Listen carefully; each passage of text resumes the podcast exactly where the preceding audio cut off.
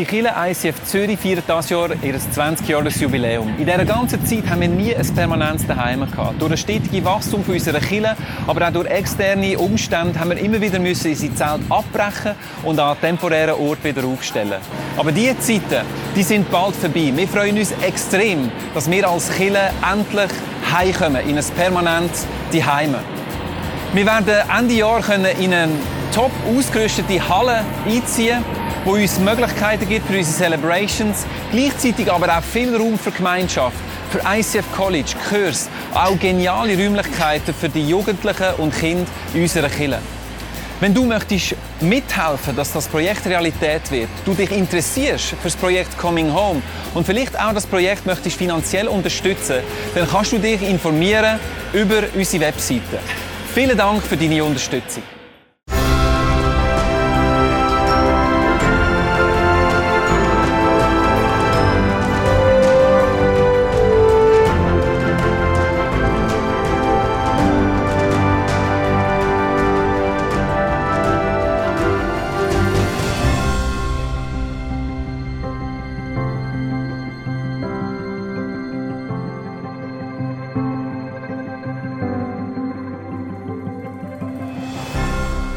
Jeden Tag die Weihnachtsgeschichte frischer, frecher, fröhlicher erzählt.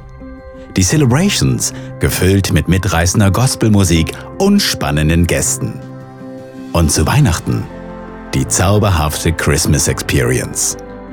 The Story of Christmas. Die Weihnachtszeit im ICF ja schon mitten in der Adventszeit drin und ich freue mich, euch heute Morgen zwei Personen aus der Weihnachtsgeschichte vorstellen. Das eine ist der Simeon und das andere ist Hannah. Also so auf den ersten Blick habe ich gedacht, ja, so viel haben jetzt die zwei Leute mit mir wenigstens nicht gerade gemeinsam. Aber ich kann eins sagen, ein zweiter Blick auf die beiden lohnt sich. Und wir machen das gerade, indem dass wir einsteigen in die Geschichte oder in den Text, der in der Bibel steht, indem dass wir sie aus der Adventstürli zusammengeschnitten haben und da ist sie auf der Leinwand.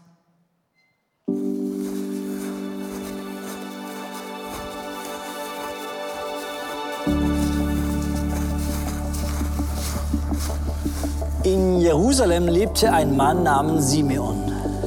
Er war gerecht und gottesfürchtig. Simeon war vom Heiligen Geist erfüllt und wartete sehnsüchtig auf die Ankunft des Christus, welcher Israel Trost und Rettung bringen sollte. Der Heilige Geist hatte ihm offenbart, dass er nicht sterben würde, bevor er den vom Herrn gesandten Christus gesehen hätte. An diesem Tag führte der Heilige Geist ihn in den Tempel. Als Maria und Josef kamen, um das Kind dem Herrn zu weihen, wie es im Gesetz vorgeschrieben ist, war Simeon dort. Er nahm das Kind auf seinen Arm und lobte Gott laut. Herr, nun kann ich in Frieden sterben. Wie du versprochen hast, hast du mir den Retter gezeigt, den du allen Menschen hier geschenkt hast. Er ist ein Licht, das den Völkern Gott offenbaren wird. Und er ist die Herrlichkeit deines Volkes Israel. Josef und Maria staunten, als sie hörten, was Simon über Jesus sagte. Simeon aber segnete sie und sagte zu Maria, dieses Kind wird von vielen in Israel abgelehnt werden und das wird ihren Untergang bedeuten. Für viele andere Menschen aber wird er zur höchsten Freude werden. Im Tempel befand sich auch Hannah, eine Prophetin. Sie war eine Tochter Panuels aus dem Stamm Asser und schon sehr alt. Hannah war Witwe. Ihr Mann war nach nur sieben Jahren Ehe gestorben. Jetzt war sie 84 Jahre alt und verließ den Tempel nie mehr, sondern diente Gott dort Tag und Nacht mit Fasten und Beten. Als Simeon mit Maria und Josef sprach, ging sie vorbei und begann, Gott zu loben. Allen, die auf die verheißene Erlösung Israels warteten, erzählte sie begeistert von Jesus. Ja, die zwei Leute, die in einer komplett anderen Zeit gelebt haben, wie wir heute leben, die äh, komplett anders gelebt haben, wie das wir heute leben und äh, auch einiges älter sind, wie das ich oder viele von uns sind, habe ich mir überlegt, wer könnte sich echt am besten in die zwei, in Simeon und in Tanna, die ich da mitgebracht habe mit diesen Pappfiguren, wer könnte sich echt am besten in die hineinversetzen? Ich habe mir überlegt, einer von unseren ältesten ICFler, dem würde doch das sicher am einfachsten fallen. Und es ist der Dieter Förster, er ist einer von unseren ältesten ICFler und mit seinem ganzen Hintergrund, den er in dem Jahr erlebt hat, ein tragischer, also seine Frau ist durch einen tragischen Unfall ums Leben gekommen und er hat sich Gedanken gemacht über die zwei und der Einblick, den er mir gegeben hat, hat mich berührt und von dem werde ich nachher erzählen und am Schluss von seinem E-Mail hat er einen Satz geschrieben, wo ich gedacht habe, den müsst ihr alle hören und er hat ihn für uns aufgenommen. Für mich ist eindrucksvoll, wie Simeon festhält an der Verheißung und welches große Wort er durch den Heiligen Geist weitergeben kann. Der Simeon, der hat in Jerusalem gelebt, er ist gottesfürchtig und er hat vom Heiligen Geist ein Wort von Gott, eben die Verheißung bekommen, dass er nicht wird sterben, bevor er den Retter gesehen hat. Und ähm, wir wissen nicht, wie lange dass er mit dieser Verheißung gelebt hat. Vielleicht hat er sich festgehabt an einem ähnlichen Wort, das in der Bibel steht, und ähm, hat das wie so in seinem Herz hineingetragen. Ein Wort, wo im 1. Mose 49, Vers 18 steht und wo heißt: Herr, ich warte auf dein Heil. Das hat er gewusst, zum einen durch den Heiligen Geist, zum anderen hat er vielleicht genau die Bestätigung in dem Bibelvers gefunden und er hat sie in seinem Herz getragen. Wir wissen nicht, wann das er das prophetische Wort bekommen hat. Vielleicht war er 10 Vielleicht war er 80 Und was ist ihm passiert auf dem Weg? Vielleicht hat er irgendwann angefangen zu zweifeln, wo es immer länger und noch länger gegangen ist. Und jeden Tag, wo er mehr aufgestanden ist mit seinem schmerzlichen Körper, wo ihn daran erinnert hat, dass er eines Tages stirbt, hat er sich vielleicht überlegt, kommt das noch? Habe ich richtig gehört? Bedeutet das etwas? Und Zweifel sind vielleicht ihm aufgekommen. Und vielleicht in diesen Zweifeln hat er sich an ein anderes prophetisches Wort gehalten, wo im, Habakkuk 2, Vers 3 steht, wo heißt: Du kannst dich darauf verlassen, dass es eintrifft, auch wenn es eine Weile auf sich warten lässt. Vielleicht ist er aufgestanden und hat gedacht, wann ist es so weit? Und dann hat er sich an dem Wort festgehabt, an dieser, an dieser anderen Bibelstelle. Und es war wie ein roter Balken in seinem Leben. Vielleicht, vielleicht ist er an dem roten Balken Tag für Tag vorwärts gegangen. Morgen für morgen aufgestanden. Die Verheißung in seinem Herz. Und der Balken, wo er sich daran festheben konnte, dass die Zweifel oder seine Umstände, die ihm das Gegenteil sagen, ihn nicht einfach wegspülen. Bis zu dem Tag, wo er im Tempel ist und Maria und den Josef trifft. Und sie haben das acht Tage alte Jesuskind auf ihren Armen. Und dann hat es gewusst, dann hat es gewusst, jetzt ist der Tag, wo die Prophezeiung wahr worden ist. Und er hat ausgesprochen und hat gesagt, was da drauf steht. Das hätte man eigentlich auswendig wissen. Meine Augen haben den Heiland gesehen. Eines Tages ist wahr worden, was er schon vielleicht jahrelang in seinem Herz drin hat und sich immer wieder festgehabt hat und, und gewusst, es kommt, auch wenn es noch Weile geht. Eines Tages hat es ausgesprochen. Eines Tages ist wahr worden, was für ein Wort, das er im Herz hat. Und das ist ein fantastischer Moment. Eindrücklich. Das sagt der Dieter und für das hat er mir die Augen geöffnet, wie der Simeon an dieser Verheißung festgehabt hat, bis es eingetroffen ist. Ich liebe es, wenn Gott redet. Ich liebe das. Und ich nutze jede Möglichkeit, wo wir das irgendwie auch mit der Familie machen können. Und Silvester, das ist so der Moment, wo es nicht nur Feuerwerk gibt bei uns, sondern wo, und wir feiern schon seit einigen Jahren mit einer anderen ICF-Familie aus dem ICF Bern zusammen Silvester. Wir beide Familien, Männer, die sorgen immer, dass es ein Feuerwerk gibt draussen und dass Kinder etwas haben zum Anzünden. Und wir Frauen, wir schauen, dass das Feuerwerk drinnen passiert und haben darum auch das letzte Jahr ganzen Haufen Sachen parat gemacht, äh, um einfach die Möglichkeit zu geben, dass Gott zu uns reden kann. Also wir haben Bibelverse parat gemacht, wir haben Bilder aus Zeitschriften angelegt, wir haben der Familie den Auftrag gegeben, dass sie sollen den Blumennamen aufschreiben, wo ihnen in den Sinn kommt und etwas, was sie damit verbindet. Und dann nachher das Gleiche auch noch mit einer Person aus der Bibel. Sie sollen den Namen aufschreiben und dann noch, was sie damit verbindet. Und weißt du, so von, von jung bis alt, also von 9 bis 17 Kinder und dann mehr Erwachsene, da kommt so ein buntes Programm zusammen, das ist einfach herrlich. Und Jesus braucht das, um zu uns zu reden. Ich habe also eine von diesen Blumen gezogen und bei mir ist Löwenzahn drauf gestanden. Gut, Löwenzahn ist jetzt nicht meine Lieblingsblume als Floristin, aber ähm, genau. Bin dann zu meinem Sohn und habe gesagt, ähm, ja, weil er hat es draufgeschrieben, also was verbindest du mit Löwenzahn?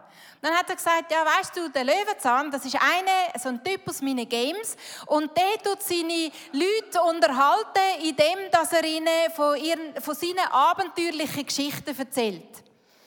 Man hat gedacht, ja gut, also die Leute unterhalten mit abenteuerlichen Geschichten, ja, wer weiß. Aber lieber nicht. Also ähm, wenn ich eine Predigt habe, dann ist es hoffentlich ein bisschen mehr wieder das. Also ich habe schlichtweg nichts können anfangen. Weder mit Löwenzahn noch mit seiner Erklärung. Aber ich habe sie mitgenommen. Weil irgendwie habe ich es faszinierend gefunden. Letztes Jahr, am 31. Dezember, habe ich den Löwenzahn in mein Herz geschlossen. Unter einem Jahr habe ich Predigten vorbereitet und irgendwann bei einer Predigt ähm, ist es mir so durch den Kopf, was, was tust du eigentlich da vorbereiten? Du erzählst ja nur von deinen Geschichten. Wen interessiert denn das? Das ist ja gar keine Predigt. Das sind ja nur Geschichten. Und auf einmal ist mir der Löwenzahn wieder in den Sinn gekommen. Auf einmal ist mir wieder in den Sinn gekommen, dass der Löwenzahn ähm, seine abenteuerlichen Geschichten erzählt. Und es war wie wenn Jesus würde sagen, es ist okay. Es ist okay, wenn du für deine Geschichten erzählst, weil es sind Geschichten, die ich mit dir erlebt habe. Und es war für mich wie so ein roter Balken, wo man sich in Zeiten vom Zweifel daran festheben kann. Und das ist für mich, wenn Gott redet und mir sein Herz hineingeschlossen haben. Wir brauchen das nicht unbedingt dann, wenn alles rund läuft. Aber dann, wenn die Zweifel kommen, dann, wenn, wenn wir nicht mehr weiter wissen, dann müssen wir einen Zugriff haben auf das, was Gott uns irgendwann einmal gesagt hat. Und für mich ist es lohnenswert gewesen. An dem gleichen Abend hat einer von unseren Söhnen ein Bild ausgesucht, eben von dem Stapel mit Zeitschriften. Und das Bild hat weder ihm etwas gesagt noch uns. Aber weißt du, was passiert ist? Als ich das nächste Mal in ICF gekommen bin, drauf runter, haben sie den Slide vom Face-to-Face -face gewechselt, exakt in das Bild. Also, meinem Sohn hat das immer noch nie gesagt, aber ich hat das ins Herz hineingeschlossen. Man kann es jetzt interpretieren, ich kann ihm versuchen zu sagen, weißt du was, das ist ein deutliches Zeichen, du hörst es face-to-face und so weiter. Das hat nicht gefruchtet, das ist egal. Ich trage das in meinem Herz und ich weiß, eines Tages wird das Bild irgendwie funken, genauso wie der Simeon eines Tages hat können aussprechen, was er in seinem Herz hineingetragen hat. So ist das Reden von Gott. Das tragen wir manchmal lang mit. Ich trage es jetzt schon mehr, nein, nicht mehr, aber ich trage es jetzt schon fast ein Jahr mit. Vielleicht muss ich es 20 Jahre mittragen. Aber dann, wenn ich es brauche, habe ich einen Zugriff, weil ich es in mein Herz eingeschlossen und ich nehme das ernst, weil es ist für mich kein Zufall. Ein letztes, was ich erlebt habe mit diesen kreativen Zugängen, ist Scribble Scrabble. Also das liebe ich auch ganz besonders. Das geht so, man hat ein weißes Blatt vor sich und vielleicht äh, merkst du dir die Idee für dein Silvester. Also ich kann es wärmstens empfehlen. Man hat ein weißes Blatt vor sich und einen Kugelschreiber macht die Augen zu und dann macht man einfach irgendetwas. Also meins hat es so ausgesehen. Und dann nachher geht es so, dass man das ja dann der Person nebendran gibt und die Person ähm, streicht raus oder schreibt auf, was ihr dazu in den Sinn kommt. Und das ist so natürlich, aber wir erwarten, dass Jesus durch das redet. Ähm, der, der mein Bild interpretiert hat, das ist der Leo aber er hat ja nicht gewusst, dass es für mich interpretiert und dann hat er Folgendes aufgeschrieben: Du bist im TV, Bühne ist dein Zuhause und ähm, das Ganze, wie du das erlebst, ist kreativ und organisch. Also der Hintergrund, das ist kreativ und organisch. Und dann nachher ist die Aufforderung gekommen, dass man das jetzt der Person wieder zurückgibt, die das gemalt hat. Hat er also die schönen Eindrücke wieder müssen abgeben und hat es mir gegeben. Und ich habe es gelesen und es ist mir ins Herz. Es ist für mich wie so Verheißungen, Zusprüche, ein roter Balken. Jedes Mal, wenn ich von dort weg auf einer Bühne gestanden bin, die nicht da im ICF war, auf einer fremden Bühne und ich mich vielleicht nicht so wohl gefühlt habe oder alles so neu war, dann ist mir das wieder reingekommen. Ich habe mich daran festgehalten. Die Bühne ist dein Zuhause. Die Bühne ist dein Zuhause. Jedes Mal, wenn die Vorbereitungen von einer Message wollen Stress machen dann habe ich mich daran erinnert, dass er aufgeschrieben hat, aus so einem Skribbelskrabbel, weil ich glaube, dass Gott durch so viele verschiedene Sachen Sachen redet. Jedes Mal habe ich mich daran festgehalten und gesagt, stimmt, kreativ und organisch. Organisch, das heißt in meinen Alltag eingebunden. Aus meinem Alltag raus kommt die Message. Und das ist so, eine, das ist so ein Zuspruch gewesen. Immer dann, wenn es stressig ist. Nicht dann, wenn es rund läuft, müssen wir zugreifen auf die Sachen, die Gott gesagt hat. Aber dann, wenn es stressig ist, müssen diese Sachen parat sein. Eines Morgens bin ich aufgestanden und ähm, Genau, es hat einfach, das gibt ja so Momente, wo einem Sachen zu viel werden und, und irgendwie, man sieht nicht mehr ganz durch. Und ich wollte am Boden knündeln und ich wollte einfach den Brüllen vor Jesus, wie man das auch liest in der Bibel, einfach so rausbrüllen und Jesus mein Leid klagen. Und dann nachher ist er gekommen und hat gesagt, so, und jetzt stehst du auf und jetzt kämpfst du mit dem, was du hast und dann habe ich gedacht, oh du meine Güte, was habe ich? Gut, ich habe meine Bibelvers und dann habe ich angefangen und ich habe sie nicht dabei gehabt, aber ich habe die Bibelvers jetzt über, ein paar, über, über einige Zeit in meinem Kopf gehabt. Genau, du führst mich auf rechter Straße. Wenn ich in, in, in strömende Flüsse hineinkomme, dann nachher wird es mich nicht wegschwemmen und wenn ich ins Feuer hineinkomme, dann wird es mich nicht verbrennen. Und du deckst mir den Tisch vor den Augen vor meinen Finden und ich kann alle meine Sorgen nicht nur dir abgeben, sondern auf dich werfen werfen, das heißt, sie sind weit weg. Und auf einmal ist ein Fluss hineingekommen und ich habe gemerkt, wie wichtig das ist, dass man auf diese Verheißungen von Gott kann zurückgreifen kann. Nicht dann, wenn es dir gut geht, dann bist du vielleicht nicht darauf angewiesen, aber dann, wenn es dich wegspülen will, dann ist es wichtig, dass wir diese Verheißungen parat haben, dass wir einen Zugriff haben für das, was Gott dir und mir zugesprochen hat. Er redet er redet auch heute noch. Er redet auch heute zu dir. Vielleicht ganz unspektakulär. Vielleicht hat er im Laufe des Jahr zu dir geredet in irgendeinem Wort von dieser Message. Also von, von, von irgendeiner Message in diesem Jahr. Vielleicht durch den Bibelvers, den du das letzte Jahr beim Ausgang bekommen hast. Der Simeon, der hat die tiefe Verbindung mit dem Gott im Himmel gelebt. Und der hat an das geglaubt, was in ihm abgegangen ist. Und nicht nur das. Krass ist, dass er ja nachher selber, als er den Jesus gesehen hat, hat können prophetische Wörter weitergeben. Er hat zu der Maria gesagt, dass, dass es wie ein Schwert wird durch ihre Seele gehen. Ist jetzt ja nicht sehr auferbauend. Aber weißt du, wie Maria sich muss daran festgehalten haben, wo sie ihren Sohn am Kreuz gesehen hat und gewusst, es ist gut, es ist richtig. Es ist nicht alles zu der Robsi rausgekommen. Er hat es nicht vermasselt. Er ist ein Licht für alle Völker. Und viele werden sich ihm widersetzen. Diese Worte, die sind, ich kann mir es nicht anders vorstellen, für sie wiederum zu so einem Balken geworden. Weil einer, wie der Simeon, die Wort verinnerlicht hat und einen Input gehabt in sein Leben, hat er nachher einen Output gehabt für Frauen und Männer wie Maria und viele mehr. Das ist der Simeon. Hanna. Sie ist eine Frau, sie hat einen besonderen Steckbrief. Der Wohnort, der Tempel, das Alter, 84, Zivilstand, Witwe und ihre Tätigkeit. Was hat sie echt den ganzen Tag gemacht? Sie hat betet und sie hat gefastet. Also wahrscheinlich nicht etwas, wo wir uns jetzt extrem könnten identifizieren mit dieser Frau und ihrem Leben.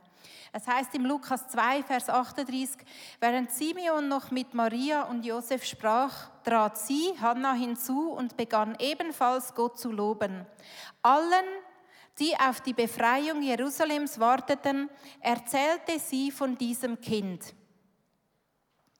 Wir wissen nicht, was Hannah erzählt hat.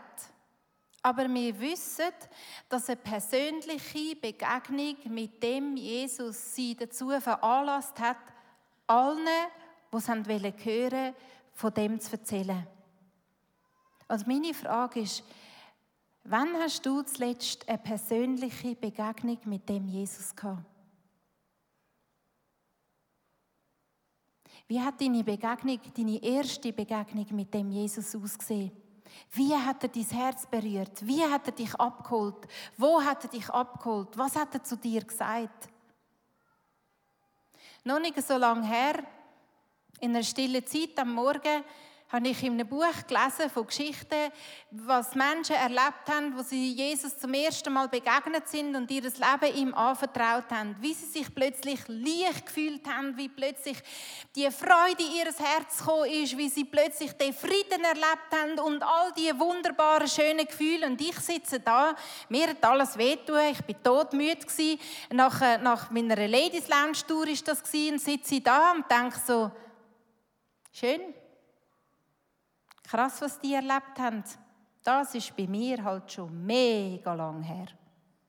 Und überhaupt, ich habe mein Leben mit sechs Jesus übergeben. Da ist jetzt nicht so viel Besonderes passiert. Pech für mich. Halt vorbei. Das gibt es einmal und äh, schön für die, die das so erleben, für die, die das erlebt haben. Ähm, genau, für mich geht es anders weiter. Und auf einmal hat Jesus gesagt, die Erlebnis, die beschränken sich nicht auf einmal, nicht auf einen besonderen Moment, wo, wo du entweder du hast ihn oder du hast ihn halt nicht. Die Erlebnisse sind jeden Tag neu erlebbar. Jeden Tag neu. Jeden Tag neu. Für jede einzelne Person da inne. Jeden Tag neu. Für dich. Und eine Freude, ist, eine Freude ist in mein Herz hineingekommen. Einfach so. Und sie hat den ganzen Tag angehebt. Eine Freude, die stärker ist, weder meine müden Glieder, die stärker ist, weder mein müder Körper. Einfach eine Freude. Einfach so. Eine Begegnung mit dem Gott im Himmel. Ich möchte euch ein, zwei Verse vorlesen, die das bestätigen. In den Klagelieder 3, Vers 22 heißt es, ja, die Gnadenerweise des Herrn sind nicht zu Ende. Ja, sein Erbarmen hört nicht auf, es ist neu jeden Morgen. Und im Jeremia 29, Vers 13 heißt, wenn ihr mich sucht, werdet ihr mich finden. Ja, wenn ihr mich von ganzem Herzen sucht, will ich mich von euch finden lassen. Das verspreche ich. Der lässt sich finden. Wie krass. Er versteckt sich nicht einfach. Er lässt sich von dir finden. Die Frage heute Morgen ist, wie viel sind wir parat, für diese Beziehung zu investieren?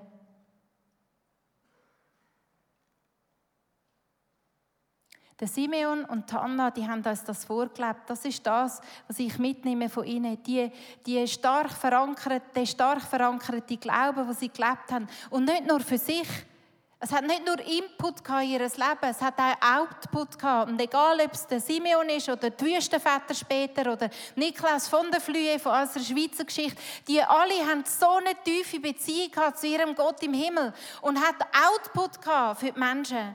Und wie fast zufälligerweise bin ich kürzlich auf unsere Schweizer Psalmen, auf unsere Landeshymne gestoßen und ich habe gemerkt, auch unsere Vorfahren haben so eine tiefe Beziehung zu dem Gott im Himmel. Lass uns ganz kurz eintauchen. Ich singe euch den Psalm nicht vor, aber ich nehme euch mit in diese Worte.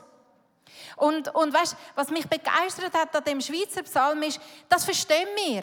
Tempel, das hören wir vom Hören sagen. Jerusalem bist vielleicht schon mal gewesen, sieht heute anders aus, weder dass die zwei das erlebt haben. Aber Schweiz, das sind wir. Schweiz, wir wissen, wie Berge sich anfühlen. Wir wissen, wie das ist, wenn die Sonne, rauf, wenn die Sonne hinter einem Berg raufkriecht und auf einmal kommt sie, kommt sie über die Bergspitze. Wir wissen, wie das ist, weil wir sind nicht am Meer aufgewachsen. Wir sind da um Berge herum.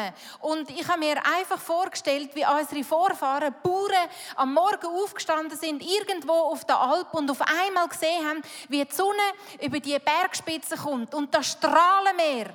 Und dann haben sie nicht anders können, weil sie haben unseren Gott angebetet und haben gesagt, du, du bist der Hocherhabene, du bist der Herrliche.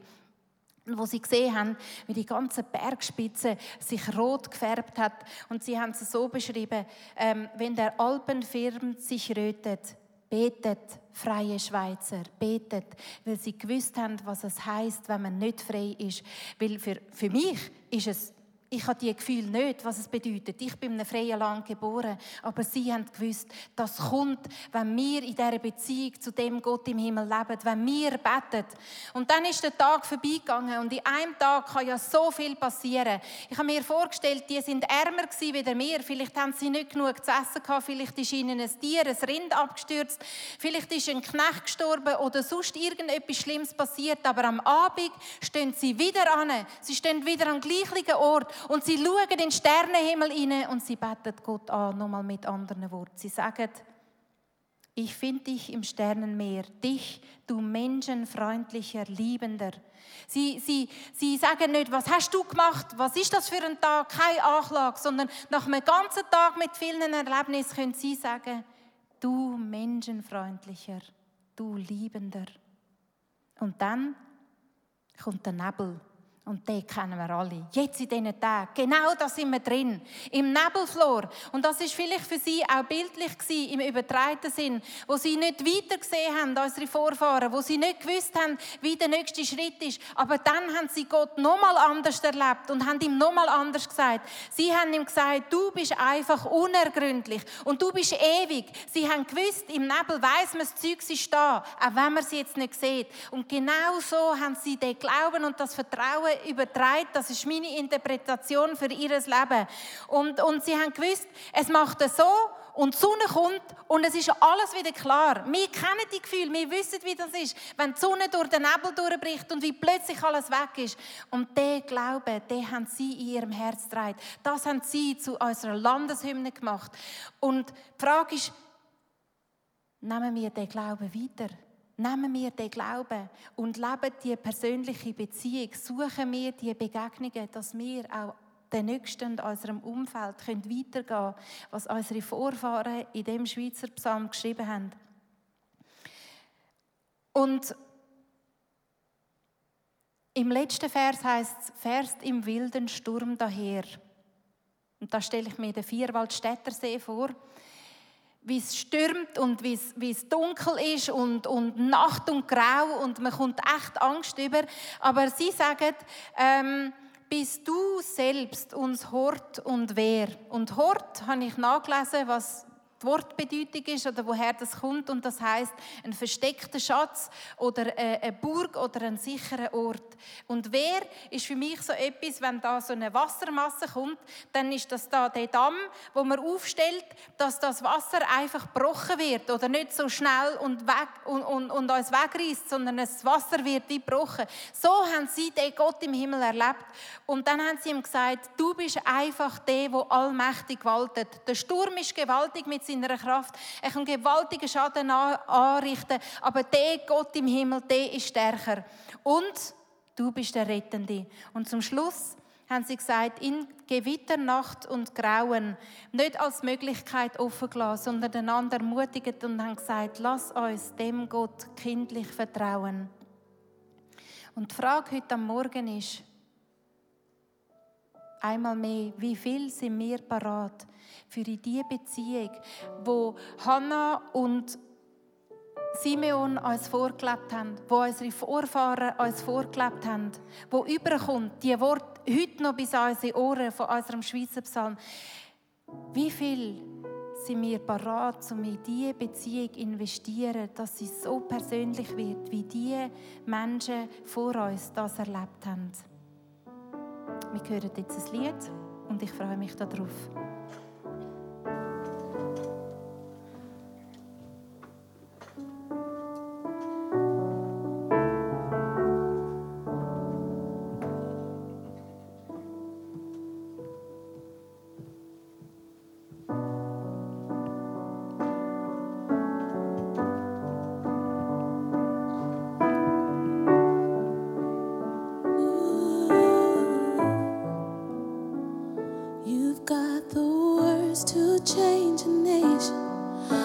te.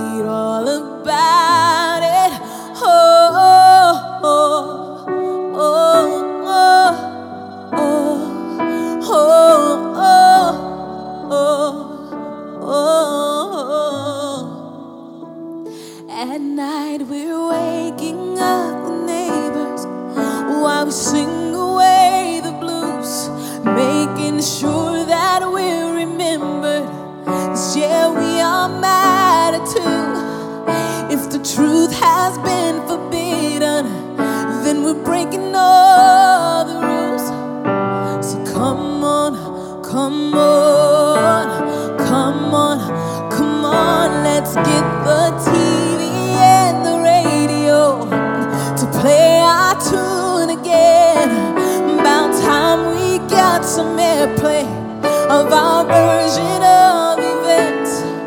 There's no need to be afraid. I'll sing with you, my friend. So come on, come on.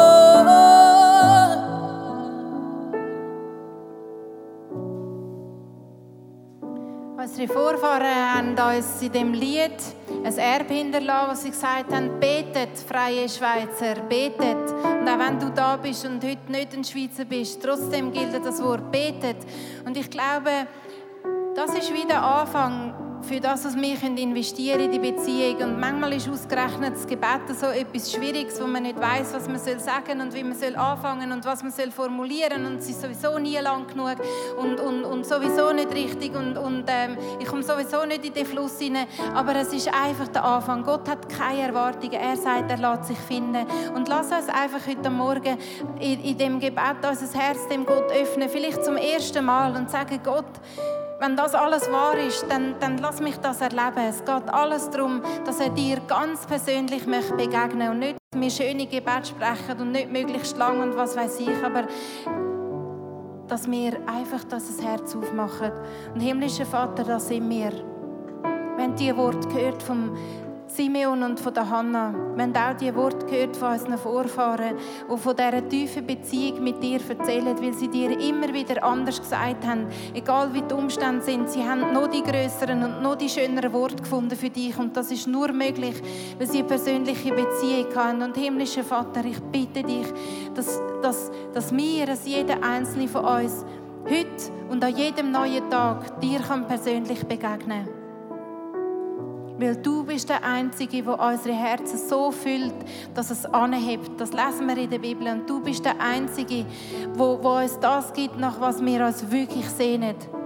Und ich bitte dich einfach, dass wir uns Zeit nehmen für das und dass wir üben, bis, bis wir drin sind, bis wir es bis können. Und wenn wir dann noch das Gefühl haben, wir können es, dann wird es wieder anders. Und ich danke dir, dass, dass es bei dir nie langweilig ist. Dass du ein Abenteuer bist, nachdem wir uns wirklich sehnen.